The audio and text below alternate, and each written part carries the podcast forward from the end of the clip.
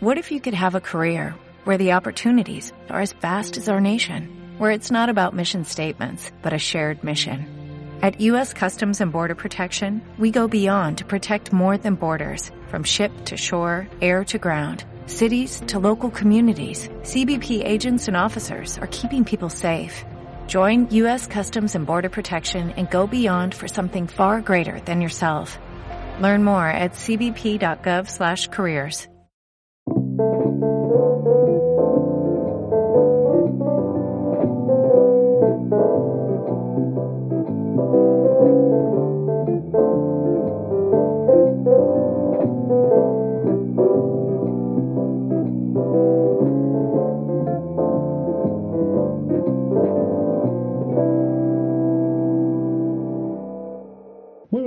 tardes, eh, bienvenidos a Diálogos de Mentes. Eh, buenas tardes, José Manuel. Buenas tardes, Juanjo, ¿qué tal? Muy bien, eh, hoy además son tardes porque estamos un poquito antes, tarde soleada, además, todavía no han cambiado la hora, ya cuando, cuando cambie la hora ya empezamos a dar buenas noches. Sí, sí. Bueno, eh, en el último programa estuvimos hablando de la, de la normalidad y decíamos que era como aquel periodo que decían de la guerra, ¿no? Era el periodo de paz entre dos guerras. Pues la normalidad es el periodo ese breve entre dos anormalidades, ¿no? Y, y últimamente la verdad es que normalidad tenemos poca, ¿no?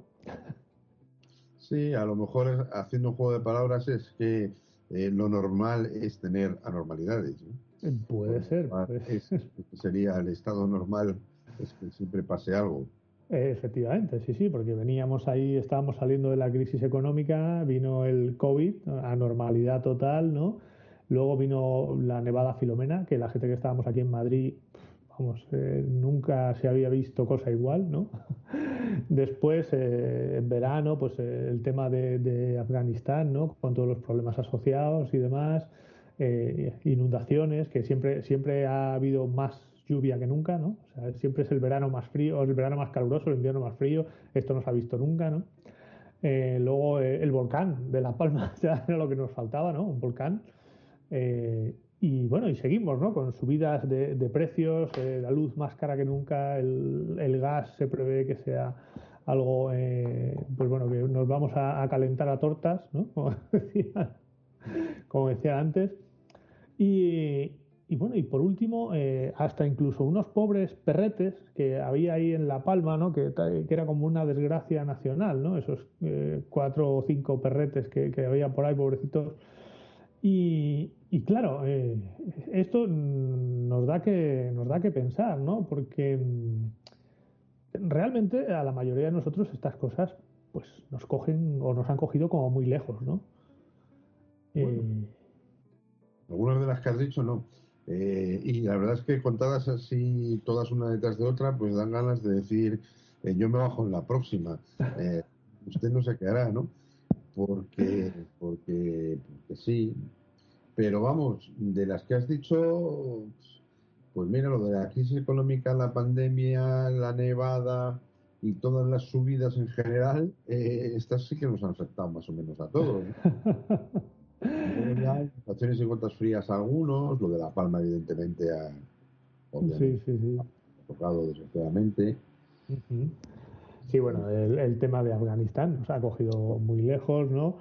Eh, pero bueno, nos da un poco que pensar, ¿no? En, en cómo vivimos estas desgracias ajenas, ¿no? Eh, en la mayoría de, de los casos y, y por fortuna para los que muchas de ellas no, son- no son ajenas, ¿no? Eh, porque al final es lo que nos cuentan los, medios, ¿no? En, pues todas estas malas noticias. Te pones a ver un, telediario, a leer la prensa y casi todo son, son malas noticias, ¿no? Eh, Claro, pero eso, eso está ocurriendo ahora. Quiero decir que malas noticias ha habido siempre.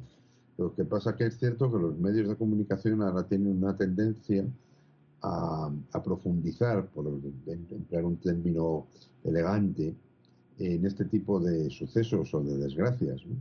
Eh, si no empleásemos un término elegante, podemos decir que se regodean en la desgracia.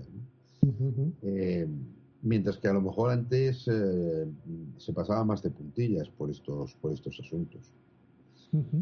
Bueno, sirva, sirva este interés en, en las desgracias generalizadas para ahorrarnos al ciudadano el, terrible sufrimiento de escuchar a nuestros políticos debatirse a sí mismos eh, una y otra vez sobre lo mismo. Efectivamente, sí, sí, también. No, no hemos querido entrar, o sea, hemos, mm, quizá nos hemos centrado un poco en lo que son eh, catástrofes, aunque hemos, eh, decíamos, de, desgracias ajenas, pero claro, si ya entramos en esos temas, no nos olvidemos del sufrimiento de Rocito o eh, esta desgracia en la, en la ruptura madre-hija entre Paquirrín y la Pantoja, ¿no? Eh, que también han ocupado enormemente los medios de comunicación, ¿no? Em, sí. pero hay una diferencia. Y esas noticias, uno, uno pone un telediario eh, a, las 3 de la tarde y estas cosas no se las cuentan. Quiero decir lo de... Eso es cierto, eso es cierto. lo de Paquirrín, etcétera.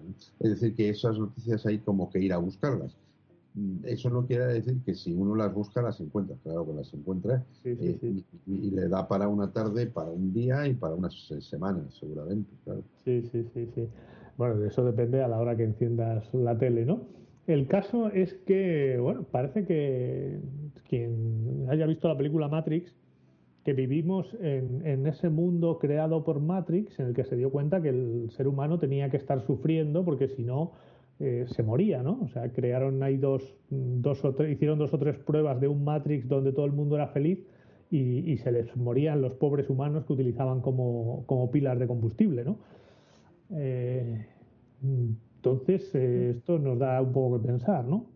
Sí, y además es que es una, una tendencia, ¿no? Es decir, todas estas utopías, que al fin y al cabo Matrix no deja de ser nada más que eso, Ah, se han chocado, se han, se han chocado siempre con este problema de, la felicidad perpetua o perenne, ¿no? Quizá por mencionar la utopía más conocida al respecto, más famosa, que sería la de Aldous Huxley, que llevaba por título precisamente Un mundo feliz.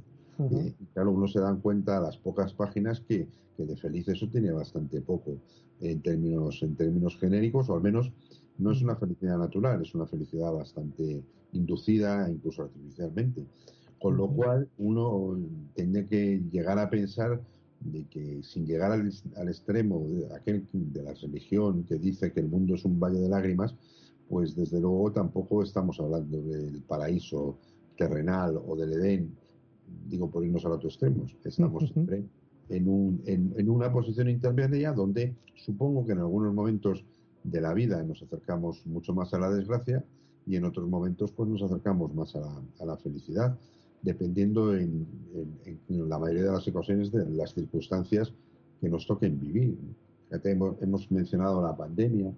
Bueno, pues eh, no ha vivido igual la pandemia una familia, como un ejemplo de unidad familiar, que han sufrido la enfermedad, incluso han podido sufrir la pérdida de un ser muy, muy próximo, que una familia a las que apenas ha rozado la enfermedad y por tanto sí habrá estado confinado como todo el mundo, habrá tenido los problemas de salir y de entrar, etcétera, pero desde luego la experiencia y la vivencia que han tenido de la pandemia ambas familias será radicalmente distinto, distinta. Y, ahí poco control hemos podido hemos podido tener. Sí, al final eh, eh, últimamente están eh, muy en los medios de comunicación también el tema de las enfermedades mentales, ¿no? del tratamiento de, pues, de los problemas que, que, tenemos las sociedades más desarrolladas con temas psicológicos. Alguna vez hablamos aquí, bueno, hemos hablado de suicidios, hemos hablado de este ministerio de, de la soledad que, que, hay en Japón y en Reino Unido creo que también hay algo parecido. Em, entonces, eh, Claro, nos da que pensar que, a lo mejor eh, esto de la felicidad, que muchos autores ya decían que la felicidad tiene que ver con el camino y no con el destino, ¿no? Mm. Eh, igual, claro, cuando ya lo tenemos todo es que ya hemos llegado. Entonces, eh, precisamente el haberse acabado ese camino es lo que nos hace, el no, claro, ya no puedes aspirar a más, ya lo tienes todo. y eso es lo que te hace infeliz, ¿no? Y en los países desarrollados claro, pues tenemos mucho. Claro, pero aquí la pregunta sería, ¿y qué es todo? ¿no? Sí, claro. Eh, claro, ya lo tenemos todo, pues, pues depende. Supongo que en la perspectiva de ese todo y la respuesta que sería que daríamos a ese todo nosotros no sería ni remotamente parecida a la que pudiese dar Bill Gates, por poner un ejemplo. Y tampoco sería eh, ni remotamente parecida a la que podría dar un afgano que está en este, en este momento sufriendo lo que está sufriendo. Entonces, claro, eh, para muchos todo es simplemente tener la oportunidad de comer caliente al menos una vez al día. Claro. Eh, fíjate, el otro día, eh, bueno, de, rebote en, clase salió el, tema de la pirámide de Maslow, ¿no? Con sus eh, diferentes necesidades, ¿no? Donde decía, bueno, las fisiológicas, luego ya de más necesidades sociales, de relación con, con, otras personas. Luego venían las de relación con uno mismo, ¿no? De, esa autoestima, de esa, sentirse realizado y demás. Y luego, por último, pues estaban las, las que yo llamaba un poco las de relación de uno mismo con Dios, ¿no? O con el universo, con lo que queramos, ¿no? Entonces, claro, eh, quizá es más fácil eh, tener esa, esa idea de lo que tienes que hacer en las de nivel más bajo, ¿no? Las fisiológicas, está claro, tú tienes hambre, quieres comer, tienes sed, quieres beber, eh, tienes necesidad de reproducirte, ¿no? Pues, pues quieres reproducirte, ¿no? Y buscas satisfacerlo. Según va subiendo ahí, eh, ya cada vez está menos claro, ¿no? Que, es, y depende cada vez más de cada uno, ¿no? Pues fíjate, es que en último término, claro, eso es lo, lo, maravilloso que tenemos, la, especie a la cual pertenecemos. Me estoy refiriendo en este caso a los humanos. Y es que al, al, final todo está relacionado. Eh, ¿Cómo podemos desligar esa necesidad de, de, de entablar relaciones sociales con una necesidad fisiológica como puede ser la de comer. Es que está íntimamente relacionada. De una manera directa, porque evidentemente puedes eh, comer con alguien, o de, de, una manera completamente indirecta. Eh, los productos que tú consumes eh, han recibido un tratamiento por parte de alguien. desde luego, si vas a un restaurante a comer, hay alguien que habrá cocinado para ti y por tanto también estableces una, relación indirecta con esa persona. Claro, esta es, esta es la diferencia de, de, lo, de algo que nosotros poseemos en exclusividad, que es, que es la cultura. Entonces, como se suele decir más o menos popularmente, eh, todos los seres vivos tienen que alimentarse, pero eso es distinto a comer. Claro no, no, no tiene mucha relación. El ser humano procura comer trascendiendo un poco lo de alimentarse y, haciendo, por tanto, muy placentera esa, esa necesidad. Y ahí estaría, estaría completamente unida. Y a raíz de ahí podemos seguir ascendiendo en la, en la pirámide de Maslow y vemos cómo existe una interrelación absoluta entre todos y cada uno de esos, de esos estadios. Cosa que, por otro lado, hasta donde yo recuerdo, Maslow nunca se planteó, al menos en esos términos. Eh, es curioso, ¿no? Porque, eh, claro, tú las, los primeros eh, escalones de esa pirámide, todo el mundo tiene claro lo que le pasa. Igual nos estamos desviando un poco del tema, pero yo aprovecho para, para que pensemos un poco sobre ello y seguro que tú aportas alguna luz al asunto, ¿no? Que a mí me, me, inquieta un poco tú cuando tienes hambre, tienes claro que es hambre lo que tienes. O sea, cuando tienes sed, pues tienes claro que, es sed lo que tienes. Pero una vez que nos eh, desligamos de esa base, de las necesidades fisiológicas, eh, ya se empieza a complicar la cosa, ¿no? Y, en la sociedad en la que vivimos, un mundo desarrollado, digamos, muchas veces la gente siente malestar y no sabe por qué lo siente, ¿no? ya no está tan claro qué es lo que estás necesitando. No sabes si lo que necesitas es eh, salir a tomarte una cerveza porque necesitas esa compañía, ese sentirte rodeado de gente, o irte a un concierto o a un partido de fútbol donde eh, sientas satisfecha esa necesidad de, afiliación, de relación de las que hemos hablado en alguna ocasión, o si, o si te, sientes angustia por la infinitud del universo, ¿no? Es difícil la necesidad de afiliación, eh, por, su, por propia definición, eh, eh, precisa de un otro, al menos, ¿no? de alguien, alguien con quien yo me pueda afiliar. Y, y, eso repercute directamente en la propia satisfacción y en la propia felicidad. por poner un ejemplo que no es nada trascendente, para algunos, para otros es muy trascendente, si nos remitimos al partido de fútbol jugado ayer, pues eh, evidentemente un madridista eh, disfruta muchísimo más de esa victoria si tiene con quien compartirla y tiene con quien hablar de ello. Simplemente eso. Y todavía disfruta un poquito más si tiene cerca algún seguidor del Barcelona al cual recordarle que han perdido. Sería una necesidad de afiliación a la contra, vamos a decirlo así. ¿no?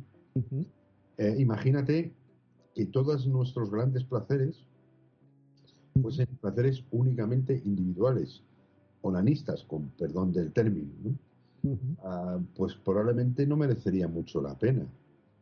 Eh, siempre, siempre se menciona aquella, aquella frase atribuida creo que fue a Mario Cabré, eh, cuando, cuando en una de las visitas de Ava Gardner, eh, Mario Cabré tuvo una relación sexual con ella, y entonces cuenta la leyenda que nada más terminar la relación él se vistió apresuradamente y, se iba a ir y ella le preguntó ¿dónde vas? y él dijo pues a contarlo ¿no? entonces claro esto esto es a lo que se refiere en último término esa, necesidad ese, ese, esa necesidad me vuelvo a repetir de compartir lo bueno que te pasa y también de compartir lo malo que te pasa buscando alivio por la general ¿no? entonces pues, claro Hablábamos también eh, hace, hace poco, eh, comentábamos en el programa eh, el, tema del de, el individualismo. ¿no? hablamos en concreto de. Había un libro que era hasta, hasta los cojones de la psicología positiva o del pensamiento positivo o algo así, creo que mencionábamos el libro. Sí. Y, y claro, al final. Mmm, la industria de la felicidad, entre comillas, que, llama así este libro, eh, intenta satisfacernos individualmente, ¿no? O sea, yo cuando hablabas de, cuando has dicho lo del onanismo, automáticamente se me ha venido a la cabeza lo del satisfier, ¿no? A mí me resulta, o sea, claro, dices, joder, eh, es como lo de la rata, ¿no? Que si tú le das a la rata un botón que la produzca orgasmos y otro que la dé de comer, muere de hambre, ¿no? Claro, por ahí igual no van los tiros, ¿no? De, o sea, somos eh, seres mucho más complejos que, eso, ¿no? Claro que somos muchísimo más complejos que eso, ¿no? Eh, y, por eso hemos eh, sentido la necesidad de adornar culturalmente este tipo de necesidades que tenemos. Y entonces, pues, pues claro, la gastronomía es un gran invento. Claro. Pero, pero, el, pero el sexo en términos de relaciones sexuales, es decir, todo lo que tiene que ver eh, con, los momentos previos a lo que es propiamente eh, el, coito, pues evidentemente eso, eso no existe de una manera por lo menos tan clara en otras, en otras especies. Claro. Y, eso se hace fundamentalmente porque es algo que trasciende al propio, al propio placer físico. Sí, sí, bueno, hablamos de, ya hablamos de sexo en nuestra primera temporada, creo recordar, ¿no? Primera o segunda temporada estuvimos hablando de, sexo y bueno, es importante, los preliminares y los postliminares también, ¿no? Esa, ese después, ¿no? Ese donde se crea ese, ese vínculo también, ¿no? Esa sensación de, eh, bueno, pues de, de, placer, ¿no? De paz vampírica, ¿no? Fíjate que desde un punto de vista estrictamente fisiológico, Masters y Johnson, en su famosísimo libro de respuesta sexual humana, hablaron de los, las cuatro fases de la, de la respuesta sexual humana. Y, entonces eh, eh, eran, eran excitación, eh, excitación, meseta, orgasmo y resolución. De, las cuatro, una. Una, en todo caso, estaría directamente relacionado con esa explosión física que podría ser la del, orgasmo, pero hay dos previas y una posterior. Si eso lo ampliamos no solamente a la cuestión fisiológica, sino a la cuestión cultural, evidentemente lo que es muy mala noticia es hacer lo que hizo Mario Cabré eh, y levantarse inmediatamente e irse. ¿no? Eh, eh, evidentemente ahí se puede generar ese, ese, ese vínculo en la resolución y en el momento posterior a la resolución, cuando ya no está operando estrictamente lo físico o lo fisiológico. Todo eso se acompaña de mucho más nos hemos inventado una, una, una expresión que a algunos les parece muy cursi, incluso ridícula, para definir la relación sexual, que es la de hacer el amor. ¿no? Con lo cual, eh, evidentemente, si, uno lo mira fríamente, uh, tener eh, un coito, no sé de repente qué verbo utilizar, estrictamente hablando no tiene nada que ver con el amor, es otra cosa absolutamente distinta. Ya, ya lo decía, ya lo, ya lo dice algún amigo mío y yo creo que lo he dicho también en más de una ocasión. Lo voy a decir aquí con, con palabras eh, eh, más eh, naif, por decirlo de alguna forma. O, bueno, no naif, con palabras menos soeces. El coito está sobrevalorado, ¿no? sí, es verdad. ¿No? Entonces, eh, claro, o sea, no, el sexo es mucho más que, el puro coito, ¿no? Claro, claro, claro. Sobre todo con lo que tiene que ver eh, en ese periodo, eh, eso que tiene que ver con la relación sexual. Yo también puedo argumentar, poner encima de la mesa un dicho que también voy a voy a utilizar con términos naif, ¿no? que dice que dice que masturbarse está bien, pero haciendo el amor se conoce gente. entonces, bueno, es, eh, que hable de estado relacional. Bueno, bueno, no, mejor no sigamos con esos dichos porque, luego, luego, después te contaré otro que dice una amiga mía, pero ese ya no sé cómo decirle con, con palabras no soeces. Ay, Dios mío. Bueno. Ten en cuenta que hoy, por lo que has dicho eh, en la presentación, estamos en horario infantil eh, en este momento. Sí, sí, sí. Bueno, esperemos. Vamos a tener que poner los dos rombos al podcast eh, para que no. Pero, pero en fin, en fin. bueno, vamos a, vamos a dejarlo ahí porque nos estamos desviando del tema y, y estamos en horario infantil, efectivamente. bueno, hablábamos, estábamos hablando de las desgracias, no sé por qué hemos terminado hablando de sexo. no lo sé son cosas que, nos pasan a nosotros, ¿no? Em, pero eh, estamos hablando de las desgracias concretamente ajenas, ¿no? ¿Qué es lo que para el ser humano es una desgracia, ¿no? Porque, claro, mm, hablábamos de las catástrofes, pero luego nos hemos dado cuenta que también eh, no solo catástrofes, ¿no? Hay como el tema que hablábamos de eh, pues de ciertas eh, mujeres como Rocito, ¿no? Que, cuentan su historia que para ellas era una desgracia y nosotros tendemos a, ver eh, y nos llama la atención eso más que a lo mejor un documental de animalillos en la 2 o de, un sitio paradisiaco o de mm, madrileños por el mundo, pues gran parte de la población prefiere ver eh, esa historia desgraciada ¿no? que, cuenta esa persona o, bien eh, es una desgracia del pueblo afgano o ese tipo de cosas. ¿no? Eh, ¿Por qué nos atraen estas desgracias?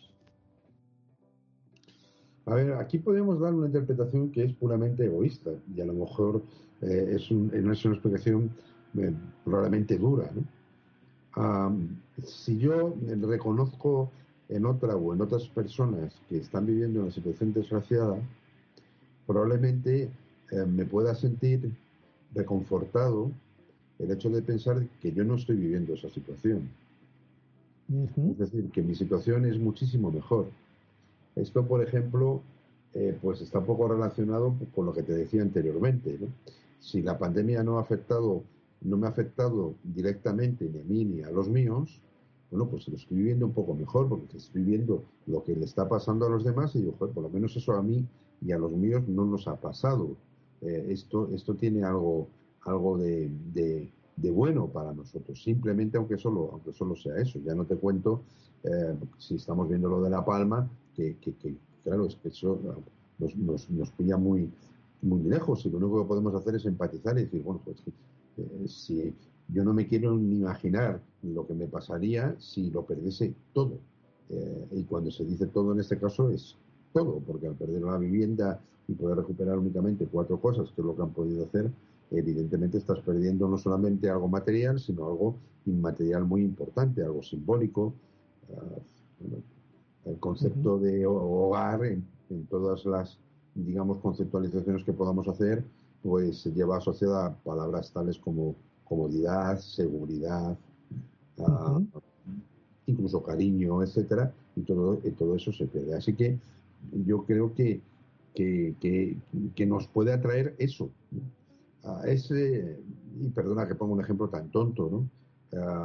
Eh, imagínate estas, esta tarde, una tarde de estas lluviosas, estas que llaman tarde de perros, que tú estás en, tu casa y, estás viendo por tu balcón o por una ventana eh, que ves eh, a, personas que van por la calle y van corriendo, ¿no? intentando no mojarse mucho. ¿no? Entonces lo primero que piensas es, joder, qué bien estoy aquí. ¿no?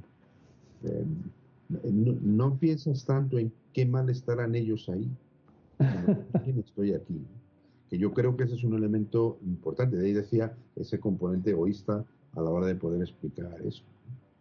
Y luego, pues claro, eh, el que nos afecte más o, menos una desgracia ajena va a depender de la, del grado de proximidad de la misma. Eh, por ejemplo, para los que, los que no vivimos en La Palma y no, no conocemos a nadie de allí, pues eh, aparte de, esa, de ese sentimiento empático que podamos tener, pues es una desgracia que no nos afecta tanto como que alguien ha llegado a nosotros, pues por ejemplo, que te podría decir, haya sufrido una, un desengaño amoroso, vamos a poner por caso. Eh, claro, si tú lo ves fríamente, pues es mucho más grave perder la casa, perder etcétera, etcétera, etcétera, que sufrir un desengaño amoroso, porque bueno, pues, pues ya tendrás otro amor en, otro momento determinado. Pero como la persona que está sufriendo el desengaño amoroso está, eh, es muy próxima a ti, pues te afecta más, te preocupa más, sufres más por, por, eso. O sea que eh, cuando se dice ajeno hay que ver hasta cuál es el grado de distancia con, ese, con eso que es ajeno. Fíjate, hablábamos antes de, también del tema de los perretes, ¿no? que había por ahí en, los podencos que, que estaban atrapados eh, pues en una finca de, de La Palma con colada de volcán por un lado, colada de volcán por el otro, ¿no? y que no podían salir.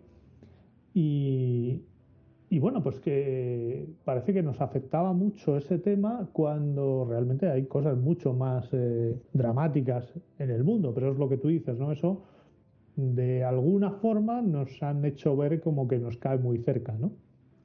Eh, entonces, pues incluso mm, te puede doler más la situación de, de esos eh, perros que la de muchas personas eh, en el mundo que constantemente te dicen pues que están por debajo del umbral de la pobreza, etcétera, etcétera, etcétera, ¿no?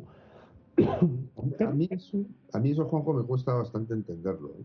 Eh, que te pueda afectar más la situación de esos perros que la situación, de niños, por ponerte un ejemplo, que se están muriendo de hambre, ¿no? Ah, pero intentando ser coherente con lo que he dicho anteriormente, probablemente a mí lo de los perros me afecta bastante poco, eh, entre otras cosas porque yo no soy dueño de perro y por tanto sospecho que quizá los dueños de, de los perros de perros eh, pues se, puedan sentir más más no intrigados sino más más eh, apenados ¿no? por la situación de, esta, de, estos perros pero volvemos a lo mismo está en la cuestión de la cercanía la proximidad la lejanía etcétera que no tiene por qué ser algo físico, sino desde luego es algo más simbólico. Yo eh, siempre me sentiré más cerca de cualquier ser humano que viva en cualquier parte del mundo que del perro de mi vecino, por cerca que lo tenga.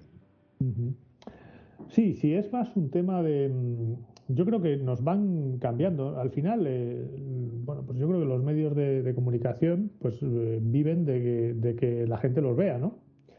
Y, bueno, pues yo creo que esto hay una cosa, eh, un concepto que yo escuché hace, hace poco, no sabía muy bien que existía, aunque eh, tiene mucho sentido, el concepto de adaptación hedónica, ¿no? Es decir, que nos habitu adaptación o habituación, habituación más que adaptación, que es que eh, los seres humanos nos habituamos a un contexto o a un ambiente tanto positivo como negativo y primero lo valoramos como muy negativo y luego va bajando esa valoración nuestra hasta que lo normalizamos y con el positivo pasa lo mismo, ¿no? Lo valoramos como muy positivo al principio, pero enseguida, mucho más enseguida que el negativo, lo normalizamos. Eh, ¿Qué quiere decir esto? Que básicamente cuando mm, nosotros nos va peor, imagínate, pues pierdes el trabajo. Tú inicialmente te crees que se acaba el mundo, lo pasas fatal, pero poco a poco tú te adaptas a esa nueva situación, ¿no? Y ya no ves las cosas tan negras, ¿no? Y si te suben el sueldo, lo mismo, ¿no? Pues tú te pones muy feliz, pero mucho antes ya dices, pues ya se te pasa, ¿no? Eh, es como si toca la lotería, ¿no? Como si que no te toque tampoco muchísimo. Em, con las noticias pasa un poco lo mismo, ¿no? Ya la gente se habitúa a que, bueno, pues que han perdido mucha gente las casas y tal, y dices, bueno, siempre la misma noticia, ya no te causa efecto, y dices, bueno, vamos a buscar otra cosa, ¿no? Que, que de entrada sí que te, te cause ese efecto, ¿no? Es que la, sociedad tiende a, acostumbrarse, tú has empleado el término y lo has empleado a mi juicio correctamente, el término de normalización, cuando, cuando una situación se, se repite de manera más o menos eh, periódica. Ah, fíjate, nosotros, nosotros digo como país, España, hubo un momento en el cual nos habituamos a, a los fallecidos a los asesinados por ETA. Y, hubo un momento en el cual, eh, pues ETA varió su modus operandi, vamos a decirlo así, y entonces eso produjo una reacción que estaba bastante aletargada. Me estoy refiriendo al caso del asesinato de Miguel Ángel Blanco, el concejal del, Partido Popular de Hermoa, Porque aquello eh, fue poco más o menos como la crónica de una muerte anunciada. Si, nuestros escuchantes recuerdan eh, aquella época, pues la, eh, cuestión era eh, si en 24 o en 48 horas no se cumplen una serie de condiciones, pues lo vamos a matar. Y eso produjo, ese fue el detonante que produjo el cambio. claro, es el cambio, por tanto, de unas condiciones externas las que nos pueden hacer salir de nuestro letargo digamos, de nuestro letargo negativo hacia una reacción positiva. Y exactamente ocurre, ocurre lo mismo con lo, con lo bueno, solamente que, claro, ocurre en sentido contrario. A, yo, a mis estudiantes siempre les pongo el mismo ejemplo. Eh, tú tienes un coche, un vehículo que durante 5 o 6 años te ha dado un, un eh, resultado, un rendimiento excelente, te deja un día tirado y lo primero que, que dices es que vaya mierda de coche que tengo. ¿no? y te has olvidado de los cinco o seis años anteriores. Eh, estamos viviendo el momento presente, ¿por qué? Porque se ha producido el cambio. Si cuando nosotros una mañana nos metemos en la ducha, yo supongo que eso lo habré contado en algún otro programa porque lo cuento mucho, ¿no? pero si nos metemos en la ducha, le damos al grifo de agua caliente y sale agua fría y, bueno, pues probablemente podemos jugar en arameo, ¿no? Es decir, unas barbaridades increíbles. Pero si sale agua caliente, pues no decimos viva la tecnología de la de Benjamin Franklin, ¿no? Por poner un ejemplo. Es lo normal, cuando no deja de ser milagroso, que tú accionando o dándole vueltecita a una cosa, eh, salga agua y encima caliente, ¿no? Eh, bueno, pues, efectivamente pues, pues eso es, es debido a eso. Y con las personas ya ni te cuento. Eh, cuando hablamos de sesgos, hablamos de eso. El sesgo de evaluación negativa se produce en el momento en el cual un individuo, aplicado a personas, me refiero, un individuo hace algo que destaca negativamente y, por eso se le recuerda. Eh, de los ocho años de mandato presidencial de Bill Clinton, lo que la gente recuerda más es el afer con Mónica Lewinsky. Eh, no, cuando no, lo de los Balcanes, ¿no? que quizá fue su mayor eh, logro político probablemente, ¿no? Sí, o incluso comparándolo con lo que ha venido después, sobre todo muy recientemente, pues claro, habría que decir que el periodo Clinton fue un periodo eh, bastante bueno, ¿no? Pero bueno, pues ahí está. Sí, por eso. Eh, fíjate, yo eh, te iba a decir que, quizá, bueno, pues tendemos a, olvidar con, bastante rapidez. Cuando estabas diciendo lo de, lo de ETA, eh, yo recuerdo, además justo ayer, ¿no? Sacaron, porque hace poco se han cumplido los 10 años de, la disolución de, ETA, y salía, sacaron unas imágenes en la tele de, algunos atentados. Y, y, a mí me parecía algo increíble, ¿no? O sea, te decías, ostras, que es que esto, eh, esto, esto pasaba aquí. O sea, era algo como... Mm, y entonces dices, joder, nos hemos eh, un poco olvidado ¿no? de, estas cosas, ¿no? O sea, ¿qué, facilidad tenemos para olvidarnos tanto de lo bueno como de lo malo, ¿no? O sea, eh, de vivir ese presente, que probablemente sea una buena noticia para nosotros, ¿no? El, el poder guardar esas cosas en un rincón de nuestra cabeza sin, sin tener que estar accediendo a ellas constantemente, ¿no? Claro, eh, el, olvidarnos de lo malo tiene el gran problema eh, que a lo mejor podemos reproducir los errores eh, anteriores porque nos hemos olvidado de lo mal que lo pasamos.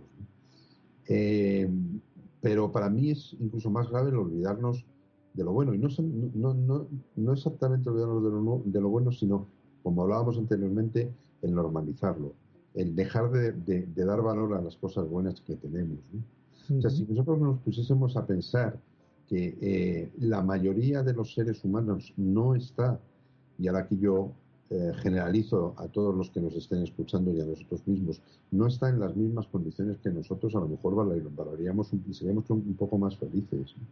O sea, no todo el mundo come caliente todos los días, no todo el mundo tiene un techo eh, que le cubra, no todo el mundo está perfectamente asegurado más o menos frente a las enfermedades porque hay eh, en su país un desarrollo de la medicina eh, adecuado, ni muchísimo menos. Es decir, somos, eh, si lo queremos, una minoría. y en vez de estar mm, pensando esto y estando agradecidos, por tanto, a que el azar nos ha situado aquí y no nos ha situado en otro lugar del mundo donde a lo mejor no hemos podido sobrevivir, pues nos dedicamos a atormentarnos por cosas pues bastante estúpidas en principio, como puede ser me he quedado sin batería en el móvil, se me ha estropeado el coche o ha perdido mi equipo de fútbol el domingo. Sí. Y eso provoca que la gente lo pase mal. Entonces, claro, desde un punto de vista de la, de la salud, incluso de la salud mental, y antes lo mencionabas tangencialmente, eh, un, primer criterio es, desde luego, evitar, en la medida de lo posible, el sufrimiento estéril el sufrimiento que no nos lleva a nada, el sufrimiento que está provocado por causas que en realidad no deberían provocar tal sufrimiento. Eh, esto, esto, claro, me lleva a pensar eh, un poco del tema, claro, del tema que estamos hablando, ¿no? Pues al final, mm, como yo creo que, que al menos, o sea, los seres humanos necesitamos ese sufrimiento, al menos para poder contraponerlo a, a la felicidad, ¿no? O sea, necesitamos esa montaña rusa, ¿no? Necesitamos, eh, para saber que estamos bien, de vez en cuando estar un poquito mal. Y quizá eh, todas estas eh, nos atraen las desgracias ajenas, ¿no? Más que las propias, porque nos hacen tomar un poco conciencia, y lo decías tú al principio, ¿no? De lo bien que estamos, ¿no? O sea, gracias a, a esa empatía tú puedes sentir eh, ese malestar de otras personas sin sentirlo, eh, sin vivirlo, digamos, o sea, sí que lo sientes pero no lo vives. Y entonces, claro, cuando apagas la tele, tienes esa sensación de, joder, qué bien estoy, ¿no? O sea, para... otra vez vuelves a valorar y a, poder, o sea, cambias esa eh, habituación hedónica, ¿no? Cambias y vuelves a poder sentir el, estar, el que estás bien. Sí, pero claro, Juanjo, para para disfrutar de, la sensación de no tener ningún dolor, no es necesario que te martillees un dedo. claro. Entonces, eh, a veces nos estamos siempre debatiendo en esto, ¿no? Es que, claro, para, para, para poder ser felices, pues tenemos que ser infelices, ¿no? Pues, pues, pues, pues, yo siempre pongo este ejemplo, ¿no? Entonces, para, para realmente darte cuenta de lo, de lo bueno que es no tener dolores, te infliges un dolor, ¿no? no, no, no parece muy, muy claro. Pero es cierto que, desde el punto de vista este, eh, los seres humanos somos especialistas en buscarnos este tipo, este tipo de, entre comillas, sufrimientos, que en efecto a lo mejor es para que luego disfrutar con más intensidad otros momentos. Sí, sí, de hecho, fíjate, y ya eh, yendo un poco también a la ficción, ¿no? Eh, hay muchas más tragedias que comedias, ¿no? Eh, casi todos los premios del cine se los dan a, películas trágicas y a comedias realmente pues se le dan muy pocos, ¿no? Mm. Eh, entonces esto también eh, tiene su, su, aquel, ¿no? El que siempre en el arte venden más las canciones de desamor que las de amor, ¿no? Claro, claro, por, por un poco por el mecanismo que hablábamos antes.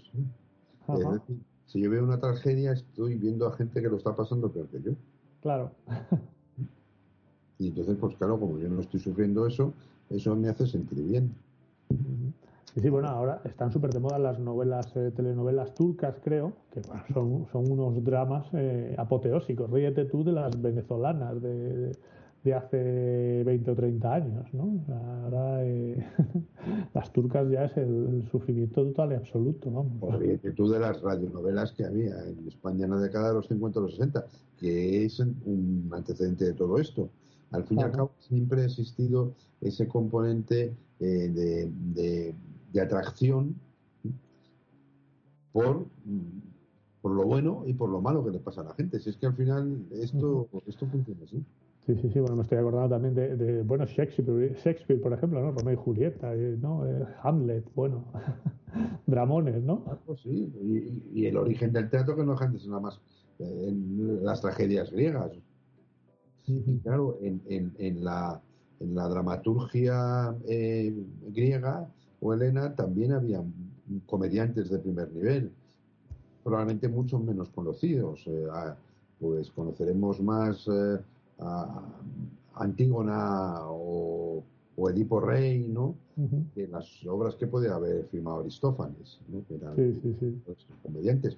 Bueno, eh, esto, esto, esto es verdad, ¿no? Y es, y es curioso porque, porque ahora la tendencia ya ni siquiera es a eso, ya eh, es decir, si tú te fijas en las eh, películas que son más vistas, ahora, ahora, no son en realidad ni tragedias ni comedias, ¿no?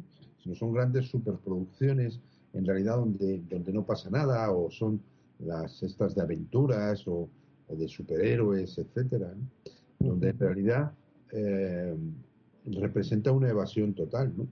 Y muchas veces cuando uno ve una película un poco más, más profunda y que a lo mejor es una tragedia y la recomienda a alguien eh, y, luego la ve ese alguien y me dice, ¿por qué me la recomendaste? Eh, bastantes eh, tragedias y sufrimientos tenemos en la vida para irme al cine yo a sufrir y a ver. Pues, pues, bueno, yo hablando de sufrimientos en el cine, o sea, yo es que desde que vi esa película, que estuve a punto de salirme del cine, creo que lo hemos comentado alguna vez, ¿no? Porque con un amigo común que solemos tomar algo juntos, normalmente lo hablamos la de las ventajas de viajar en tren, que, eh, bueno, tú creo que habías leído el libro. A mí me resultó, mm, vamos, lo más desagradable. Hubo algunas escenas que me resultaron de lo más desagradable que, he visto yo en el cine, ¿no? Entonces, ahí yo me preguntaba, ¿qué necesidad tengo yo, ¿no? De, de estar aquí. Sí, aclaremos para los escuchantes que se trata de una novela escrita de, por Antonio Orejudo, que es un escritor evidentemente español, en este caso de, de la generación de los 60, o sea que estará ahora en los cincuenta y tantos largos, 60 cortos de edad, y una, generación que ha sido bastante, bastante prolífica, ¿no? por, otro, por otro lado. ¿no? Hay, varios autores que pertenecen a esa, generación y es, en efecto algo muy crudo, ¿no? Descorazonador, por decirlo así. ¿no? Sí, sí, sí, sí. La, tiene la película, tiene, tiene algunas escenas que dices, qué necesidad. Y además, eh, a nivel psicológico, ¿eh? no ya de las imágenes que te muestra, sino de lo que te, que te hace a ti, el rechazo que te, te, produce ver ciertas cosas. ¿no? Entonces, bueno, sí, sí, es. Eh, en el cine y eh, en, la literatura yo creo que hay muchos ejemplos de, estas desgracias, ¿no? Y, aún así, pues a los humanos nos gusta el verlas probablemente porque, bueno, eso nos hace, em, digamos, como sentirlo, pero a distancia, ¿no? O sea, experimentar ese sufrimiento, pero siempre desde, el ver los toros desde la barrera, vaya. Sí, incluso incluso puedes sentir emociones eh, y expresarlas eh, físicamente, pero cuando sales de la, del cine, si es que la ves la película en el cine, pues vuelves a tu vida y ya no, ya no, ya no te identificas. Esta frase tan, tan extendida de eh, es una película magnífica, me lo he pasado fenomenal, he llorado mucho. pues, claro, es decir, me identifico tanto, me emociona tanto luego salgo y ya está, ¿no? Sigo con mi vida.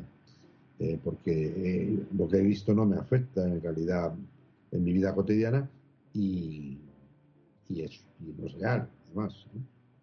Sí, sí, sí.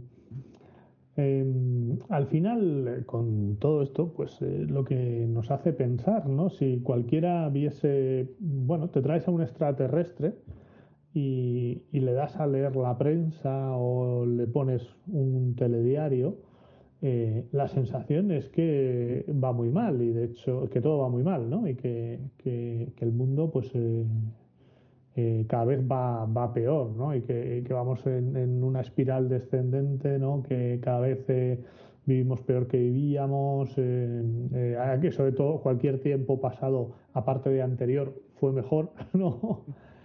Em, sería esa con la sensación que, se quedaría, ¿no? Y, yo creo que todos tendemos a, pensar de esa forma, ¿no? Que no sé si es por, el pasado, pues nos recordamos siempre más lo bueno que lo malo, eh, o bien porque en el presente, por temas evolutivos, siempre estamos más pendientes de las malas noticias, porque es las que nos pueden salvar la vida, ¿no? El, estar pendiente de eso malo. Hombre, el, estar, el estado de alerta es un estado que compartimos con, muchísimas especies, ¿no? Eh, y, el estado de alerta eh, puede ser fundamental para la supervivencia, por tanto, eh, tiene que ver mucho con, el instinto, en, términos incluso de especie, en términos incluso filogenéticos. Por lo tanto, ese estado de alerta es, absolutamente fundamental. Pero claro, nosotros esto lo adornamos, y lo, acabas de decir, con, los recuerdos, ¿no? acabas de hablar, mencionar en la memoria, decimos, y, acabas de decir, tendemos más a recordar lo bueno que lo malo. Evidentemente, lo hacemos de una manera sesgada, eh, probablemente porque, eh, por regla general, y esto es eh, hacer una generalización y como tal estará llena de muchas imprecisiones, a las personas por regla general les suelen pasar más cosas buenas que malas a lo largo de su vida. es más fácil recordar lo bueno o lo malo simplemente en términos puramente cuantitativos, de, frecuencia. Pero por otro lado, mm, eh, tenemos que estar conviviendo continuamente con nosotros mismos y por tanto tenemos que eh, hacernos soportables a nosotros mismos. Y es mucho más fácil desde el punto de vista cognitivo que nos toleremos mejor si recordamos aquello bueno, no solamente que nos ha pasado, sino incluso aquello bueno que hemos hecho. Eh, si estamos evocando continuamente las desgracias que hemos sufrido o las maldades que hemos podido realizar sobre alguien. Es más, si alguna vez hemos realizado una maldad sobre alguien, pues tendremos a justificarla de alguna manera, ponemos en marcha nuestros mecanismos cognitivos eh, y seguro que encontramos con una fórmula que al final nos llega a convencer de que a lo mejor eso que hemos hecho no estuvo tan mal. Por lo cual, eh, claro, en, eso el ser humano es absolutamente imbatible. ¿no? ningún otro, ningún otro ser vivo puede hacer, puede hacer eso con la, con la eficacia. Desde luego que nosotros lo, realizamos. Fíjate, cuando hablábamos de la felicidad, eh, hablábamos de, esto también, ¿no? Que una de las eh, de las cosas que nos eh, hacían estar felices era cómo nosotros em, interpretábamos nuestro pasado, ¿no? El decir, cómo desatisfechos estábamos con la vida que habíamos llevado ¿no? hasta aquí. ¿no? Otra era eh, qué expectativas teníamos respecto al futuro, pero una sobre todo era eh, cómo nosotros veíamos quizá pues, de coherente o de bueno pues la, vida que habíamos tenido hasta ahora, ¿no? cómo desatisfechos nos encontrábamos. Luego mencionabas también eh, lo del estado de alerta. El estado de alerta, yo leía el otro día o escuchaba un podcast, creo que en, la, en el que hablaba eh, Marian Rojas Estapé, la hija del famoso psiquiatra Rojas Marcos, eh, que decía que, el, el, problema, uno de los problemas que tenemos en la sociedad actual es que estamos en constante estado de alerta, ese estado de alerta psicológico que nos hace, pues claro, que nuestro cuerpo esté constantemente en tensión y, eso nos acaba generando problemas físicos incluso, ¿no? O sea, el no poder salir de ese estado de estrés constante, el, siempre estar esperando que suceda algo que, que, la mayoría de las veces dicen que como el 80 o 90% de las cosas que nosotros anticipamos nunca suceden, ¿no? O sea, tú sales a la calle y dices, lo mismo me roban, pero bueno, eh, la probabilidad de que te roben es es muy baja, ¿no? O la gente, te montas en un avión, la posibilidad de que se estrelle es ínfima, ¿no? Y, el estar siempre en ese estado constante de alerta, muchas veces, yo creo que generado por, por eh, lo que las noticias que, consumimos, ¿no? O, antes yo recuerdo había un periodo que se llamaba El Caso, ¿no? Sí. Entonces este era todo de desgracias, ¿no? eran de casos, ¿no? Entonces, sí. Sí, sí, Incluso hizo una serie de televisión que contaba la historia del caso, que era un semanario eh, que salía en los periódicos, en, los puestos, en los kioscos. ¿no? Sí, sí, Estos, que tampoco existen ya muchos, los kioscos, que, que están desapareciendo. Pero, pero claro, es que esto del estado de alerta en muchos casos está incluso hasta, hasta promocionado por clarísimos intereses económicos. A mí me llama mucho la atención, por ejemplo, la proliferación de anuncios en televisión o en radio de, alarmas eh, para las, eh, para las viviendas, eh, Entonces, claro, cuando tú ves el anuncio, entonces, claro, mira que si me entran a robar, o, o, mira que si me entran y me ocupan la casa, claro, los casos en los cuales se producen las ocupaciones o los casos en los cuales se produce el robo a domicilio son muy escasos, muy escasos pero te lo venden como si fuese algo habitual o si no tienes la, alarma, a ti te van a robar fijo, sí o sí.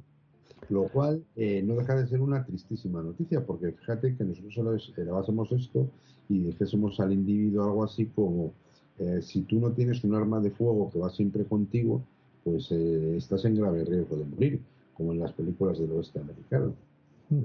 Pues yo creía que habíamos pasado socialmente hablando ese, ese estado, ese punto, al menos en países europeos occidentales, y veo que no, que no es así, porque hay algunos intereses creados, empeñados a, magnificar algún caso que se pueda producir y para beneficio económico de, de unos pocos. ¿no? Normalmente estamos hablando del sistema. Básicamente, nosotros no podemos decir que estamos viviendo en un lugar que sea especialmente peligroso. Eh, diga eso, yo creo que no, no mira bien. Eso con independencia de que a lo mejor mañana eh, me ataquen, ¿eh? pero siempre serán, entiendo que casos muy minoritarios. Eh, claro, al final, eh, para nuestro cerebro, cada vez que, oímos una noticia, aunque sea la misma, parece que es como una noticia nueva, ¿no? Entonces, si tú eh, ves en cinco medios diferentes la misma noticia, te da la sensación como que son cinco noticias. Es decir, tú ves la noticia de, de alguien que le han ocupado en cinco medios diferentes y además te lo ponen al nivel de, de, otras eh, noticias y dices, esto está pasando muy habitualmente, ¿no? O sea, tú tienes las sensaciones como lo del volcán de La Palma, ¿no? A ti te da la sensación de que todos los días se abre un cono nuevo y todos los días hay una colada nueva, ¿no? Y, cada minuto eso es, ¿no? Cuando realmente, pues eh, probablemente no, no sea así, ¿no? Porque si no ya habría desaparecido la isla, ¿no? Y, hablábamos de que el porcentaje, y luego te lo dicen por otro lado, dice, oye, la isla es segura, que tiene que haber turismo, solo el 10% de la isla está afectado. Y dices, bueno, pues eh, es raro, ¿no? O sea, eh, el concepto que tenemos ahora mismo, si preguntas a cualquiera, dices, pues tiene que estar por lo menos el 60% de la isla eh, inhabitable prácticamente, ¿no?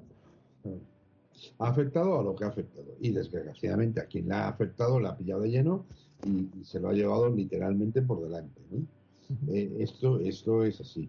Y es una desgracia a la cual hay que poner un remedio desde el punto de vista social y esperemos que, la clase política dé un paso al frente y, y, dé ayuda a este tipo, a estas personas.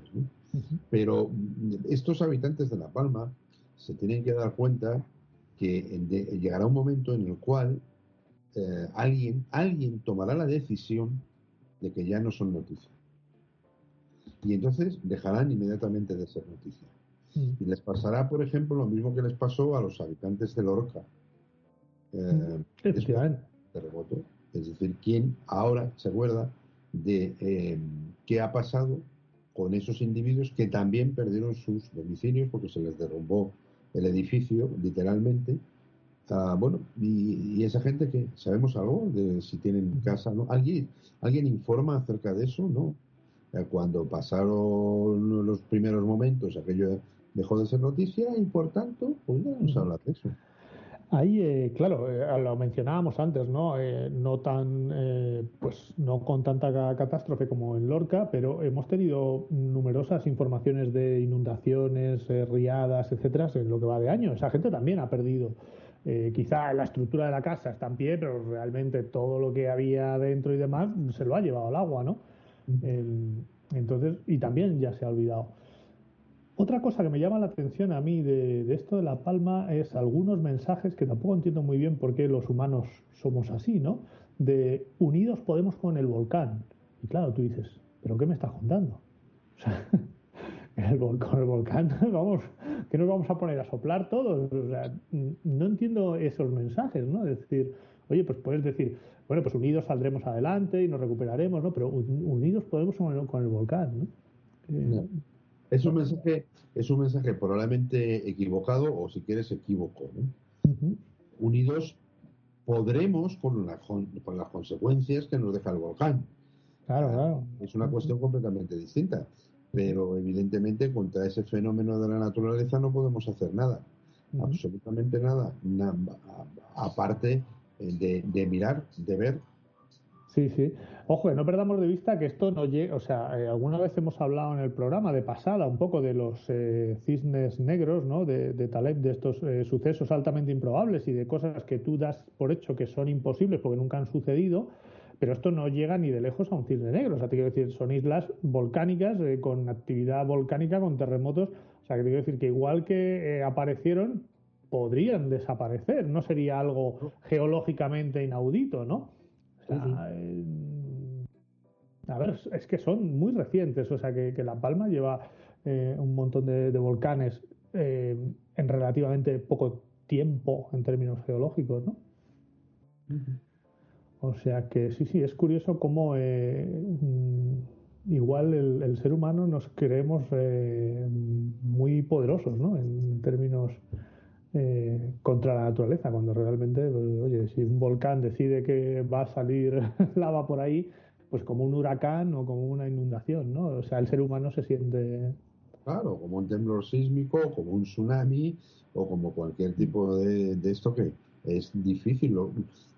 Lo, más a lo que puedes aspirar es a, prevenirlo y por tanto anticiparte eh, para que la, digamos, la, la consecuencia sea, sea menor, ¿no? Claro, o sea, realmente ahí lo único que puedes hacer es salvar las vidas, ¿no? Decir, oye, pues es que claro, tú la casa no te puedes ir con ella a cuestas, pues si va por ahí la lava no, no puedes hacer nada más, ¿no? Eh, puedes rescatar a la gente, puedes hacer que cojan pues, sus enseres que se puedan llevar, pero poco más, ¿no? No se puede hacer. Claro, pero tú imagínate que hace un año eh, se pudiera haber previsto esto y se le pudiera haber dicho a la gente, oye, búscate un guardamuebles, por lo menos, ¿no? eh, donde puedas ir dejando tus cosas poquito a poquito, porque es que eh, eso las pierdes. Claro, pero bueno, estamos en la misma situación, ¿eh? Todavía eh, tú una vez que ves que eso está en erupción y no sabes lo que va a durar y demás, eh, todavía hay gente que va in extremis, ¿no? Les dejan unas horas antes para, dices, bueno, pues si esto, o sea, de hecho ya dices, pues mm, ahora es el momento de llevártelo, si te lo puedes llevar, ¿no? antes de que llegue el punto en el que te tengan que evacuar, ¿no? La gente que esté por ahí cerca. Pero bueno, pues tenemos esa tendencia a creer que, se va a quedar ahí, que no va a ir a más, que, eh, que esto iba a durar un mes, ya llevamos más de un mes y no tiene pinta de que pare, ¿no? Claro, pero cualquiera que sabe un poquito sobre estos asuntos, eh, pues sí, desde el principio te decía, es que esto va para muy largo. Claro, Luego, a lo mejor después de esto, pasan dos siglos sin que vuelva a haber una, erupción así, ¿no? Pero esto cuando termine es algo que yo creo que en este momento, tampoco he leído mucho sobre el asunto, pero no me da la impresión de que nadie esté haciendo pronósticos acerca de cuándo va a terminar esto. Sí, efectivamente, yo creo que, eh, como tú decías antes, eh, vamos a dejar de hablar de este tema antes de que acabe, ¿no? Eso es.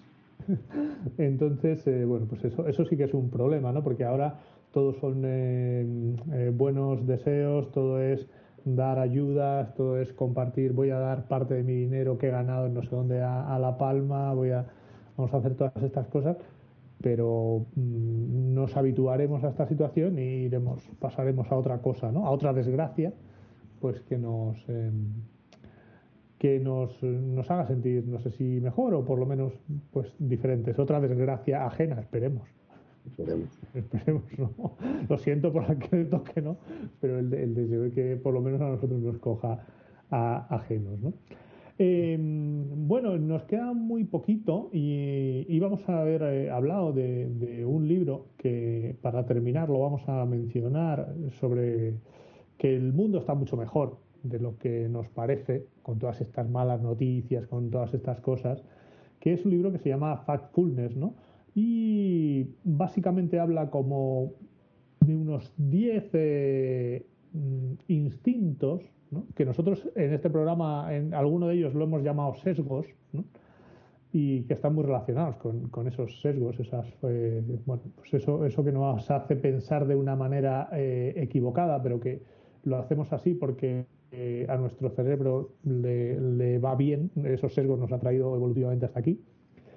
Y bueno, pues nos da una, este libro nos da, aparte de, mencionarnos estos instintos, nos da una serie de datos y nos explica por qué el mundo está mejor de lo que, de lo que creemos, ¿no? Y, lo hace con, con datos estadísticos. Eh, probablemente pues algún día hablemos de, de este libro y, y sí, hablemos de él porque en principio mm, no parece muy afortunado la elección del término instinto. Sí, eso es. Luego, de estos instintos que se mencionan en el libro, eh, muchos de ellos tienen que ver con algo que no es instintivo, sino uh cognitivo. Y, eso es completamente distinto. Pero bueno, ah, yo no lo, he, no lo he leído, por tanto no puedo opinar nada más que de oídas.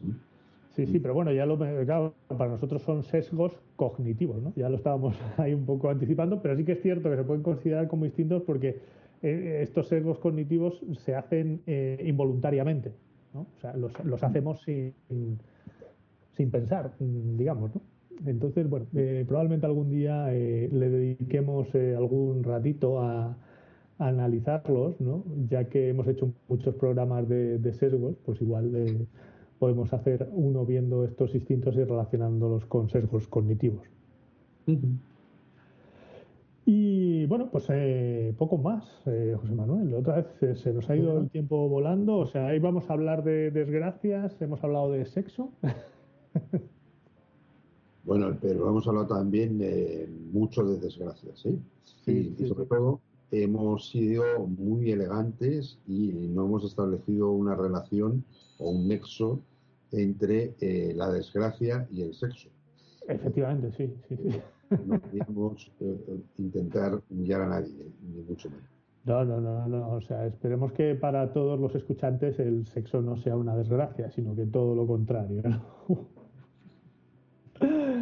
Bueno, pues esto, bueno, como decía mi, mi, mi, querido amigo Hal, que últimamente le nombro mucho, eh, el, cada vez que hablaba de, de mucho dinero, decía, pues se dice, bueno, lo que yo me gasto en preservativos un fin de semana que se me da regular, ¿no?